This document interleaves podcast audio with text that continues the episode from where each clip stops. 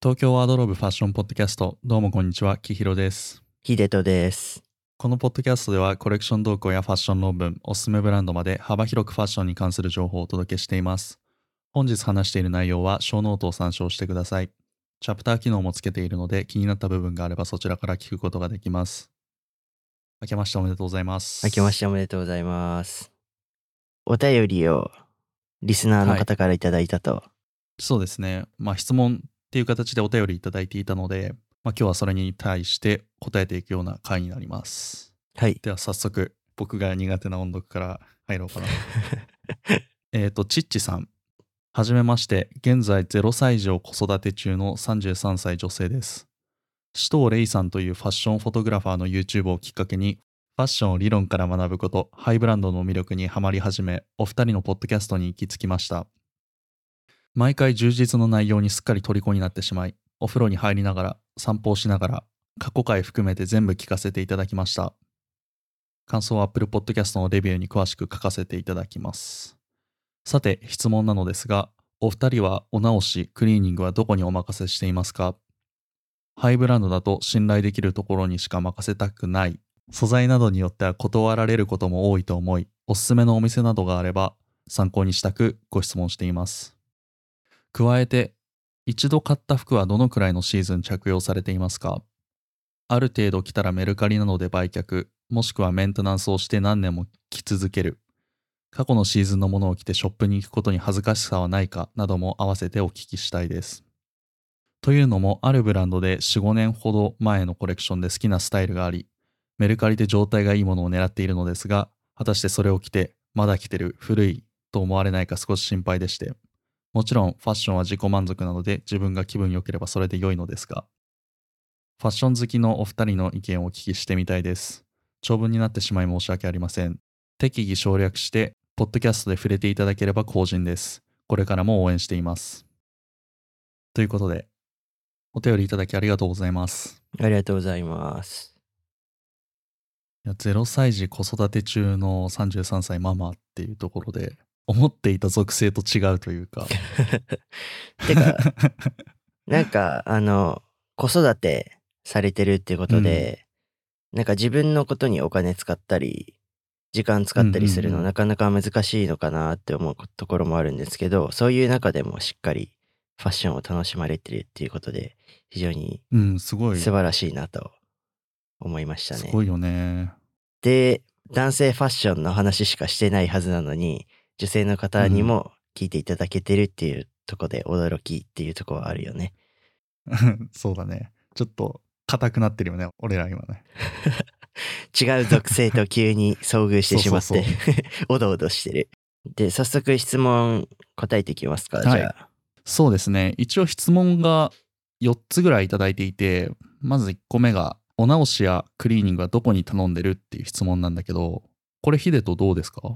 あー僕、服のお直しは、百貨店に入ってる、なんかよくわかんない、うんうん。そのお直しみたいなとこにお任せしてて、で、ハイブランドとかだったら、まあ正規で買ったりしてたら、うん。まあその、買ったお店にまた問い合わせとか持ってくみたいなパターンもありますね。へえ、なるほど。で、クリーニングで言うと、この方どこに住まれてるのかよくわかんないんで、まあどこにでもあるクリーニング屋さんで普通に綺麗で丁寧でっていうとこだと、僕は白洋車がいいのかなとは思ってます。うんうん。白洋車の中でも、そのなんかロイヤルコースみたいな、ハイブランドの服とかを主に対象にして、まあなんかその溶剤とか洗うのとか洗剤とかも気使ったり、洗い方とか、そういうとこまでなんか細かくやってくれるっていうサービスがあって、ちょっと割高になるんですけど、まあそれとか大切な服とかはそういう感じでお任せしてますね、僕は。うーん。なるほどね。どこにでもあるからね、白洋車って。うんうん。まあ、ちょっと前まで知らなかったんだけど、ヒデトに白洋車って言われてから、あ、白洋車どこにでもあるな、みたいな。どこにでもあるよね。ね、本当に。なんで、それが答えのような気もするけど、よく聞くのは、ハイブランドだと、例えば獣医療とかはさ、うんうん。そのブランド自体にクリーニング出していくみたいな。のとかはあるよね。ああるね。で、うん。なんか、僕、獣医療って言ってもコートとかが一番多いんだけど、うん。僕がよく服買ってたりしてたところの従業員さんによると、コートはあまりクリーニングに出さない方がいいと。うん、うん、うん。で、その理由がやっぱ全部、まあ、動物の毛じゃないですか、使うのは。そうだね。で、一応油分が含まれてるから、クリーニングをするたびに、まあそれが失われてって、ちょっとガサついたり、違った食感になっちゃったり、形が崩れちゃったりっていうことが危惧されるので、まあなんかその店員さんのお客さんも、もう20年前に買ったコートをもう1回か2回くらいしかクリーニング出さずに、綺麗にまだ着続けてるってはいいうエピソードとかも聞いたんで、僕は、だからそれこそまあ、袖のさ、裾の部分とかはちょっと汚くなってきたりはしちゃうのよね。うんうん。やっぱどうしても使ってるとね。うん。うん。だからそこだけ、なんかちょっとブラシとか、なんかタオルとか使って、まあ洗剤とかつけながらちょっと綺麗にするっていうことはありますね、獣医療だったら。基本的にあんまコートとかはブラッシングとか毛玉取りとかだけにして、あんまり出さないようにしてますね、僕は。まあ、俺も言うてブラッシングだけだな。カビないように管理だけすればいいんじゃないですか。うん。コートなんか。コートはそんくらいだね。ダウンとかは、僕あんまそんな所有してないんで、ちゃんといいやつ、モンクレールとか、そこら辺、ムーレとか、いいやつは全然持ってないんで、わかんい。ないですね。なるほどね。きひろくんはなんかあります？気をつけてるとこ。えー、マジでないな。お直しとかはうんしないしな、俺、別に。けどなんかさ、あの、ボタン変えたりはしてたら、じゃん。あーあ、結構ハンドメイドでするかも、それで言われると。ああの、この間とか、ちょっとハイブランドではないんだけど、コスのニットの着丈が気に入らなかったから、なんかこう、内側に折り込んで縫い付けるっていう魔改造しましたね。へえ。あれ、意外とニット類ってあの、丈感難しいやつあるよね。あるあるある。結構分厚いものだとさ、タックインとかもできないから、うん、そうだね。どうしよっかなと思ってたんだけど、まあなんか今っぽい丈感にできて、なかなか満足している感じしますね。あれって本当なんかニット類ってさ、こう着たい、なんかカジュアルに着たい時とさ、ちょっとモードっぽく着たい時で丈の長さ全然違うじゃん。想定うん、する。違う違う違う。そこマジで求めてたもの変えるのってめっちゃ珍しくない？もうほとんどそういう機会ないな、自分。ニットで。うん、そうだね。確かに。あ縫い付けるのもいいね。そう、縫い付ける。まあ個数だからさ、ちょっとお安いから自由にできるっていうのがあるけどね。シャツのボタン外れたくらいだったら全然自分で直したりはしますね。で、なんかクリーニングの話と関連するんですけど、うん。自分なんかクリーニング出してもやっぱクリーニング屋さんはその預けた服の汚れを落とすっていうことも任されてるんですけどその服を傷めないっていうことにめっちゃ重きを置いてるのでほうほう。やっぱどうしてもなんか自分でなら落とせるけどクリーニング屋ならギリギリ落ちないかなみたいなシミとかってあるじゃん。ああ、そうだね。人のものを預かってるから、責められないよ、ね、そうそう汚れ落とすのに。だからそういうのは自分で素材に合った洗剤とかを買って手洗いする場合もありますね、僕だったら。ああ、なるほあとは、あの、洗濯できないみたいなタグのやつが稀にあるんですけど、ど。たまにあるよね。どうすればいいんだろうみたいな。で、白用者の場合だと基本的に預かってくれないんですよ。はいはい。洗濯表示がないやつだと。なんでそういうやつは自分で洗ったりしますね。自己責任で。うん。で、ちょっとおすすめしたい洗剤というのがあって、ザ・ランドレスってやつなんだけど、ああ、なんか前話してなかったっけ？これね、六本木のエストとかにも置いてあったりして、ヒルズにある。うん。で、なんか結構素材によって何用とかが分かれて売ってたりするんで、おえー。あ、これか。パッケージバヤバヤなやつね。そうそう。はい、はい。けど全然、奥にあるけどね、全然使うこともないし、あんまり。そっか。自分服のお手入れとかは結構好きで、うん。手洗いとかも結構したりするので、この素材感なら手で洗っても形崩れないとか、だんだん分かってくるんだよね、そういうのが。うーん。そうか。だからその自分の感覚で洗うっていうことも割とありますね、僕の場合だと。このランドレスのサイト見てるんだけどさ、うん。この QA みたいなところで、ドライマークのついた衣類も洗えますかっていううんとこ。ろで、そのアンサーがさ、ドライマークはドライクリーニングもできますという意味で、ドライクリーニングしかできませんという意味ではありません。みたいなこと書いてあって、自分で素材見て、そのヒデトみたいに自分の手でできそうっていうか、なんか物によるのかなみたいな風にはちょっと思った。これ見て。うんうん。やっぱその、クリーニング屋さんは、その代償を負いたくないので多分、あの服をうん破損してしまったっていう。多分そこを、まあ、そんなに気にせず自分でガツガツいけるっていうとこだったら、まあ大丈夫だと思いますよ。普通に。まあだから僕の答えとしては、悪用者の、まあ、ローヤルコースを使うのはすごくいいんじゃないかなと。けど、あの、ちょっと難点だけあって、時間が結構かかるんですよ。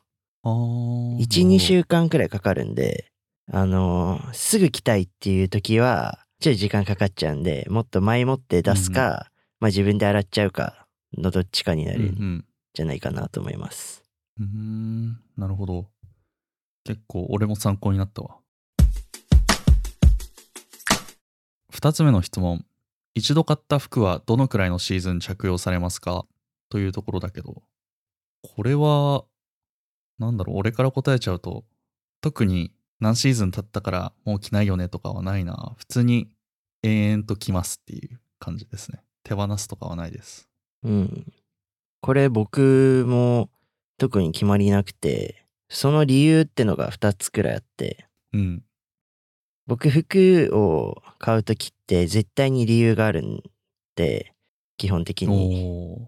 はいはい。まあ、ないやつもあるけど、ユニクロとかで適当に買っちゃったみたいなのもあるはあるけど、はいはい、基本的になんか、こういうシーンで使いたいから買いたいとか、うん。こういうものが欲しいから買いたかったとか、理由があるんで基本的には、なんか買った服は捨てない置いとく。で、うんうん飽きちゃって着なくなる時もあるんだよね、普通に。うんそれこそタンスの肥やしになってるっていう状況の服もあるんだけど、うん。けどなんか、新しい服をさ、買っていく上でさ、眠ってた服と意外と相性がいいみたいなのがあるんだよね。ああ、あるあるある。ありますね。前はもう3軍くらいにいた服をしょっちゅう着るようになるみたいなこともあるから、一応僕は置いといてるっていう側面もあります。で、もう一個の理由としては、単純にあのメルカリとかに出すのがめんどくさいっていう。なるほどね。発想とかね、梱包とかね。売るためには綺麗な写真撮らなきゃいけないと思うんだよ。いや、インスタあんだけ頑張ってんのに、それは嫌だ。だってあのインスタの写真あれ1枚選んで編集してってやるのでもう何時間ってかかるじゃん。ああ、そうだね。まあそこまで時間かけないけどメルカリだったら。うん。けどなんか見栄えするさものを出さないとさまあ選ぶ側も押したくないじゃん。タップしてみたくないじゃん。ね。ていうのとまあその相場を調べるってのもだるい。発想もだるい。でまあ買ってくれた人とのやりとりもだるい。いや、向いてないな、メルカリ。だから、まあそういう理由もありますね。なるほどね。うん。そっか、もう、売るとか以前に買う時点で結構、売るようなものは買わないっていう感じなんだね。そもそも。うん。あんま必要ないものを買わないかな。それマジで偉いと思う。衝動買いとかしないというかさ、なんかちゃんと目的に沿って買ってるっていうか、アイテムファーストじゃない感じ。いやけど、それもだって過去の過ちがあるから、そうなってるだけで。やっぱさ、流行りで買うとかさ、みんなが買ってるから買うで買うとさ、結局着ないんだよね。テンションが上がらなくて。はいはい。それこそなんか、有名なデザイナーがユニクロとコラボししましたとかあるじゃん。だ 言ってんだよな、それ、全部。うん。からそれこそさ、マルニとか今もやってるじゃん。多分あのデザインは、マルニから出たら買うと思うよ。うん。多分。本質的には。けどユニクロからあの低価格帯で出て、みんな持っててもおかしくないですみたいな状態になると、一気に着る気が失せてくるじゃん。うんうん。わかる、それは。だからなんか、着てる間もテンション上がんないし、持ってても、なんか誰かと被んないかな、みたいな、うん。そういう謎の勘繰りを してしまうので、結局買わないっていう。うん、それ大事よね。そうか。じゃあ俺もちょっと EC とか、それこそメルカリとか見てて、あ、これかわいいじゃん。買おう。みたいな。そういうアイテムファーストの買い方をしないようにします。気をつけます。急に反省されても困るし。いや、マジで、最近ね、それあるなと思って、気をつけてるんですよね。3つ目の質問なんだけど、過去のシーズンのものを着てショップに行くことに恥ずかしさはないかというところなんだけど、うーん、どうですか？僕、それこそ前の話とつながるけど、過去の服をあんまり捨てたりしないので、うん。僕的にはもうなんかその時かっこいいなって思うものとか、シルエットが可愛いなって思えば、うん、あの、古いものも全然着る。着るんですけど、うん例えば、まあ、ルイ・ヴィトンとかグッチに行く機会があったとして、その時にうん、行くとこのブランドのものは身につけないですね、僕は。え、それはなんで？えー、なんか、店員さんに話しかけられたくない なるほど。っていうか、なん恥ずか、かしいとかではなく。うん。なんかあの、行くとさ、やっぱ顧客というか、うん常連というか、めっちゃ、ここのブランドで服買ってます、みたいなおじさんとかおばさんとかいるじゃん。あー、いるね。その時のシーズンのものを着て、その店に来てう、ん。買い物してるとこ見て、俺、なんか、うん。共感性周知というか、そういうものを感じちゃうんだよね。えー、なんかそうか。そうなんだ。そういう理由もあるし、そのショップの人に、ここのブランドの服しか持ってないって思われたくない。何のプライドなのそれ。そんなのある？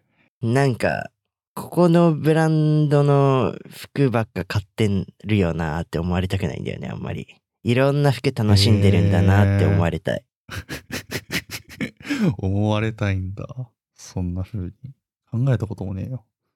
逆になんか、おしゃれな服とかを着て、全然とこ違うとこ行って、店員さんと話しながら、え、その服どこのですか、っていう会話したい。どどっちかって言ったら。確かに。それはわかるかも。靴かわいいですねとか言われたいよね。確かに。うん。で、ちょっとマイナーなブランド出すみたいなね。とか、あ、そのアイテムそこのなんですね、みたいな。なんかそんなシンプルなのにそこのやつなんだ、みたいな。うんうんうんうん。なるほど。そうそう。僕的には過去のシーズンのものを着てること自体に全く恥ずかしさはないですね。過去のシーズンというよりかは、そのブランドのものを着て、そのショップに行かないみたいな。な、なるべく避けてますね。あの、たまたま身につけてて忘れてて入っちゃうみたいなのはあるけど、意識して全身そのブランドで揃えてそのブランドに行くことはないね。それ結構やばいけどね。いやけどいるよ、全然。買い物してたらそういう人。うーん。で、この質問に関連してなんだけど、あの、もう一個いただいていて、これ最後の質問ね。4、5年ほど前のコレクションで好きなスタイルがあり、メルカリで状態がいいものを狙っているのですが、果たしてそれを着て、まだ着てる古いと思われないか少し心配でしてっていう質問なんだけど、なんか、4、5年前のコレクション、ちょっと古いコレクションをのものを着て、そのショップに行くのが恥ずかしいっていうこともあるし、まあ一般的にもどう思われるんだろうみたいなことを気にされているっていう感じなんだけど、どうなの？このあたり。いや、なんか、僕は、おしゃれな人って、多分、シーズンとか流行とかあんま気にしてない気がして、その時にかっこいいって思ったものとか、その時に欲しいって思った、その感性大事にして、おしゃれ楽しんでる気がするので、うん。多分本当におしゃれな人で、なんかトレンドばっか気にしてる人って多分いないよね。そうだね。どっかのファッション解説の YouTube でやってる人みたいな のとは違ってね。で、この質問してくれたリスナーさんもしっかり、多分きっとうん4、5年前の好きなコレクションがあるっていうことは、多分服好きなんですよ。ちゃんと。そうだね。で、それをメルカリなんなり、その、二次流通で探すっていうのも、まあ多分服好きの、あの、おなじみの傾向なので、いや、めちゃめちゃわかるよ。だからなんか多分リスナーさんも自分の好きな服を着たらいいと思います。で、なんかトレンド着てないからこの人おしゃれじゃないなとかそういうのも全然ないと思うんで、なんか結局、うん。なんかそのおしゃれに興味があったり、そういうのが好きな人って、うん。めっちゃさ、流行るアイコン的なものがあるじゃん。毎年毎年。そう、どんな若者もそういう服装してますみたいな、形があったとして、2020年のファッションだとして、それがじゃあ例えばね。はいはい。おしゃれな人って2020年のファッションを元にしても、2020年、2021年はなんかちょっと違う、その年に合わせた着こなし方ができるのよ。か自分のスタイルがちゃんと確立されてるか。なんかそのあー2020年に流行ったものをそのまま次の年もその次の年も全く同じように着るっていうことが多分ないと思うのでなるほど。結局組み合わせだからなんか古いものとか取り入れても全然おしゃれには着こなせると思うんで不安はないんじゃないかなとそういう点で。なるほどね。同じアイテムでも着方を変えれば、いくらでもうん調整できるというか。色の合わせ方とかシルエットで全然見た目も変わると思うんで。どう思いますか？秋広くんは。めちゃめちゃ言ってることなるほどな、みたいな感じなんだけど、まあ、4、5年前のコレクションバレんじゃないかというか、古いなって思われるんじゃないかっていうところが不安っていうところなんだけどさ、なんか一般的には4、5年前のコレクションって言われて分かる人ってどれくらいいるんだろうみたいな。ああ。分かんなくないかっていう。あの、リスナーさんはあれなんじゃない、店員さんとかに、あの、バレるんじゃないかなって思ってるじゃない？あお店で。あ、あ、そうだね。店員さんっていうのはちょっと異質だけど、一般的にこれが4、5年前の服だって分かった人って多分めっちゃ服好きだからさ、うん。なんか4、5年前のもの着てる、うわーみたいにはなんないと思うんだよね。逆に、あ、4、5年前のあのシーズンですよね、いいですよね、みたいな会話になると思うんだよね。うん健全な服うん好きだったら。だからそんな不安を持たなくていいのではっていうところと、店員さんはちょっとだけ異質かもね、その点で言うと。うんうん。まあ、流行とおしゃれな着こなしをするっていうのは、全然うん。同じベクトル向いてないので、うん。確かに。流行を取り入れながら自分なり、自分でいいなと思ったおしゃれなものを取り入れているっていうのが、まあすごい健全なファッションとしてのあり方だと思うので、好きに全然着ていいんじゃないですかね、僕は。何も気にしないですけどね。あんま気にしないよ、本当に。いやでも、4、5年前のコレクションをメルカリで夜な夜な探すとかさ、めっちゃわかるんだよな。検索条件に一致したものを通知してくれるみたいな。めちゃくちゃわかるんだよな、本当に。キヒロは結構メルカリとかでも掘ってるよね。いやもう本当にメルカリディグリがいあるよ。マジで楽しい。あれさ、たまに自分も見るんだけど、もう狙ってたやうんつその時にないとさ、もうないて閉じちゃうすぐ。ああ、でなるほどね。1ヶ月後くらいとかにもまた開いたら、もうめっちゃ安い値段とかで出品されててさ、たまたま。もうあるね2日前とかに売れてんの、それ。うん。めっちゃなえる、それ見ると。めっちゃなえるよね。だから毎日チェックしないとダメよ、メルカリは。だって毎日チェックしてもほぼないからさ。いやだから会った時にうん。脳汁が出るんだよ。ギャンブルと一緒だよな、そんな。そうそうそうそう。うん。多分、キヒロも俺も多分探してるブランドっていうか探してるアイテムは多分あんまり物がないようなやつだから。だから逆にね、その出品者の人もさ、価格のさ、付け方がよく分かってない、相場が分かってないからさ、くっそ安く出てたりするんだよね。うーん、そうそうそう。ニッチなアイテムって。それで言うとなんかセカストとかブックオフとかでたまに掘り出し物見つけちゃうとか、うん、ともうん近いよね、なんか。その個人で売ってるっていうところだから、結構確率は高いよな、みたいな。期待値高い、みたいな。脳汁出るな、みたいな 感じなんだよね。メルカリはギャンブル。あれ、すごいよね。セカストのサイト見るより全然楽しいもん。あーセカストはだって店舗行かなダメよ。あれは。なんか写真クソなんだよね、セカストのあれ。ああ、そうなんだ。なんか僕、セカスト関連で言うと、全然あの、質問からはそれちゃうんですけど、昨日僕、うたまたま入ったブックオフが、なんかすっごい服あったんですよ。へえ。見るのめんどくさいんで、まあどうせいい服ないだろうなとか思って、結構地方だったんで、うんそれ。けど、デニムのラックを見てたんですよ、たまたま。したら、ディーゼルの、なんか、9 900本くらいしかないリミテッドのやつがあって、うーん。でもう、なんかその、メイドインイタリーで、なんかちゃんとしたライン、すごいいいやつ。はいはい。で、多う分、ん定価7万か8万くらいしたんじゃないかなっていうデニムがあって段する、ね。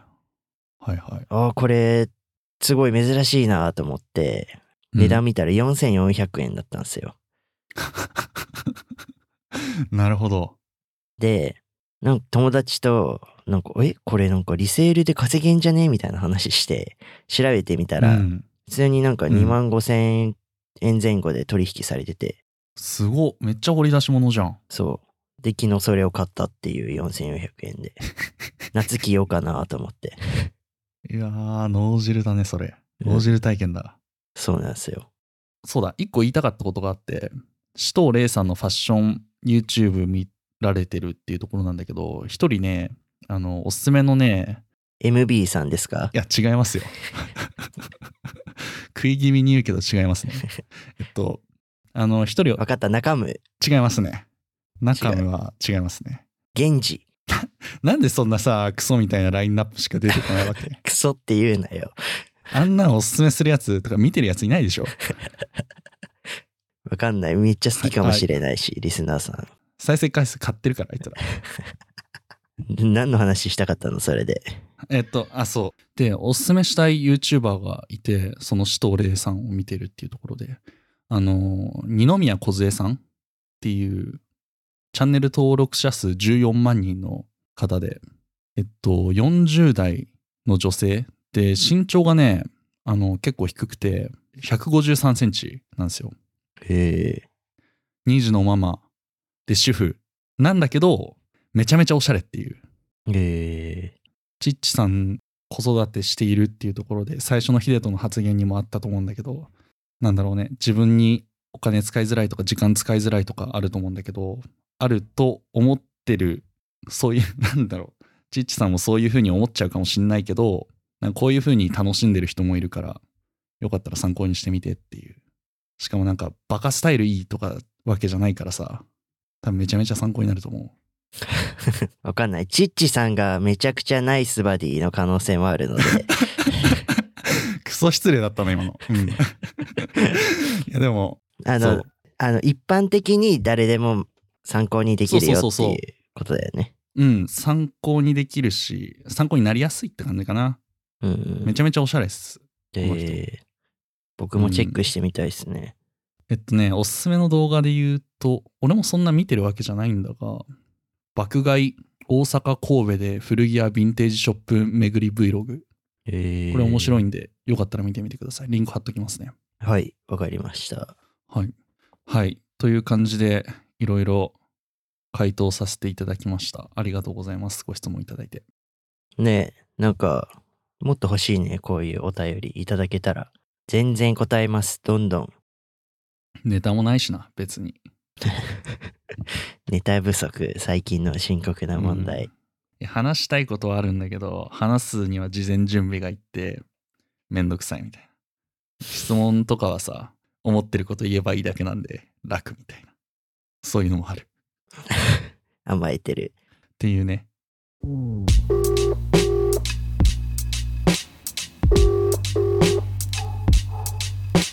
でそうお便り嬉しいっていうところなんだけど僕もあの常夏さんっていう僕好きなポッドキャストあるんですけど常夏さんにお便り送ってそしたら回答してもらってみたいな。めっちゃ嬉しい体験をしましたねこの間。いきひろほんと常夏さん好きよな。や常夏さんいいのよ空気感。だってき、きひろだって顔知らないのに、アンブッシュのネックレスだけで特定したから、ほんとファンだと思うよ。歩いてて特定するっていうねすごいよな。それをキモいストーカー的行為だって言われて、俺ちょっとそういうことやめようって思ってるよ。めっちゃ反省してる、正直。いや、別にあの、女性じゃなかったらいいと思うよ。別にそういうことやっても。後から振り返ると、キモいムーブだったな、みたいな。なんかたまに思い出してすごい恥ずかしくなるみたいな。っ 考えすぎだって。ていうので、常夏さんジーン好きなんですよ。へえ。で、なんか旅とかもめっちゃしてるから、で、おすすめのジーンとか好きなジーンなんすか？みたいなの聞いたら、なんかめっちゃ教えてくれて、ポッドキャストエピソード上で。へえ。なんで、それを全部買っていこうみたいなことをしようと思ってるっていう感じですね。ジーンか。僕も去年ちょっとだけジーンハマった時期があって、そうなんだ。なんかスコッチのウイスキーでロホローモンドってあるんだけど、はいはい。全然わかんないけど。そこの、そ、そこの蒸留所かわかんない。そこがやってるのかわかんないけど、うんそこが出してるジンがあって、あの、青いボトル、青いガラスのボトルで、形もちょっとおしゃれで、可愛くて、うんうん。味も爽やか、なんか、ベリー系の後味。うんうん。へえ、そうなんだ。で、それ飲んでたりしてた。あとは、普通に水とかロックとか。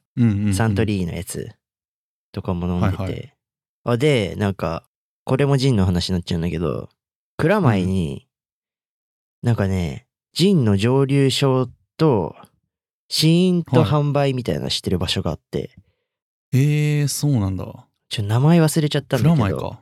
そう、蔵前にあって、で、そこでなんかもうめっちゃいろんな種類、酒粕から作ったジンとか、酒粕の風味がすんのよ。よ。なんかいろいろ面白いとこがあるから、ちょっと調べてみて、今度行ってみると面白いかもしんない。ちょっといいっすね、蔵前。場所もいいな。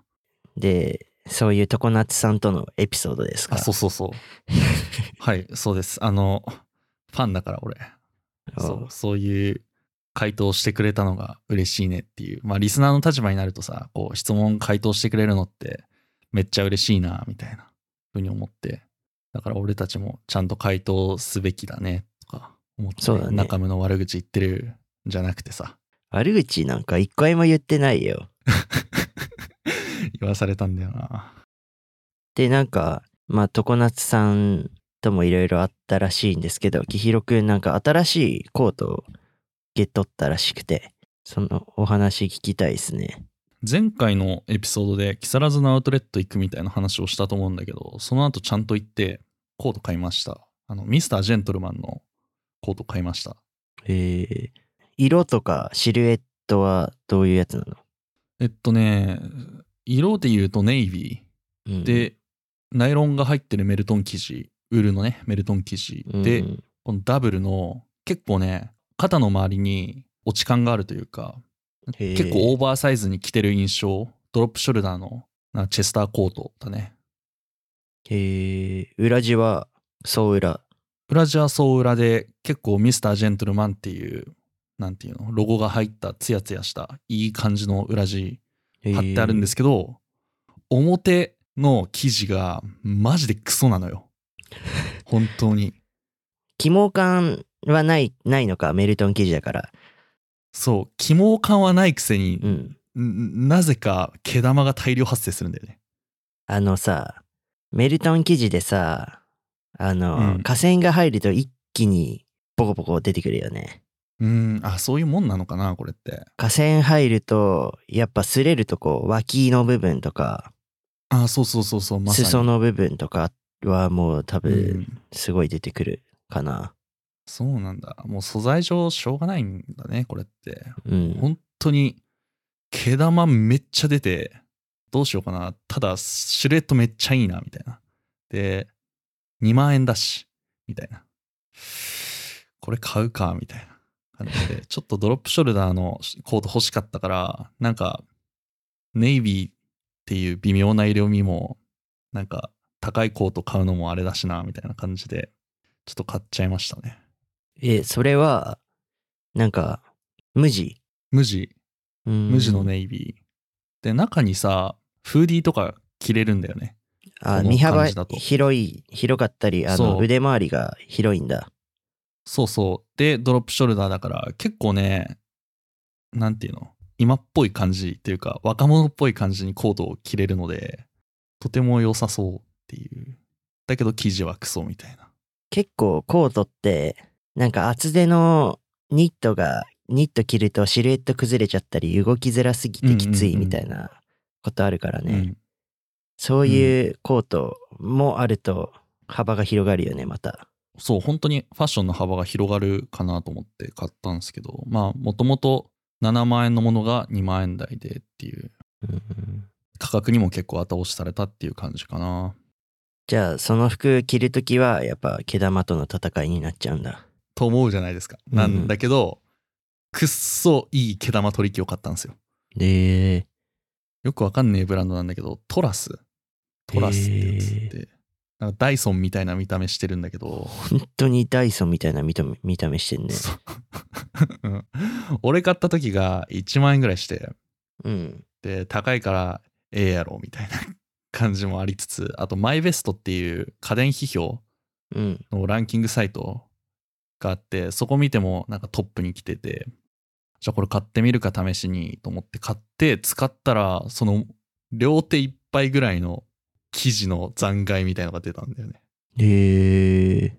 生地の上のポワポワしてる毛玉の原因になる生地というか糸みたいのが全部それでカットバリカンみたいな感じでカットされてそれ以降毛玉が発生しなくなったっていうへ感じですね、え。ちょっとただ生地が痩せた感じというかはするけど、まあまあ仕方ないよね、それは。こんないい毛玉取り機あるんだ。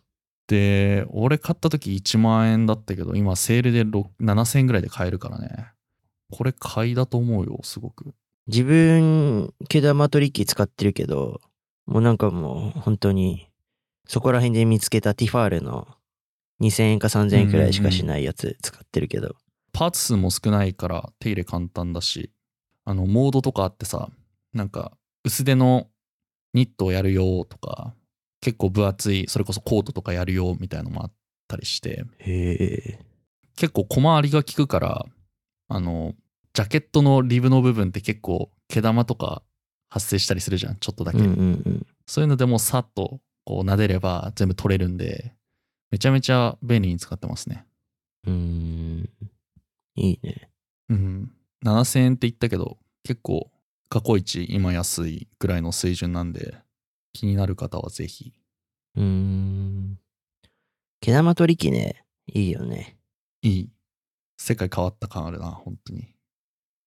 やっぱあの、結構、アウターを着たまま動く方って、ニットとかすっごい毛玉できたりしやすいんで、うん擦れる部。分が。冬は割うんと欠かせない必需品、綺麗に着こなすには、一つあっても全然いいかもしれないですね。まだ毛玉取り機を持ってない方は。うん。ぜひぜひおすすめです。うーん。てかさ、話戻るんだけど、うん。ミスタージェントルマンってブランドさ、結構有名なスナイデルとか、フレ ID とか、そこら辺のブランドとか、ジェラピケとかと同じ大元の会社なんだね。があってブランドだけね分かれてんだね。うん。そうらしいね。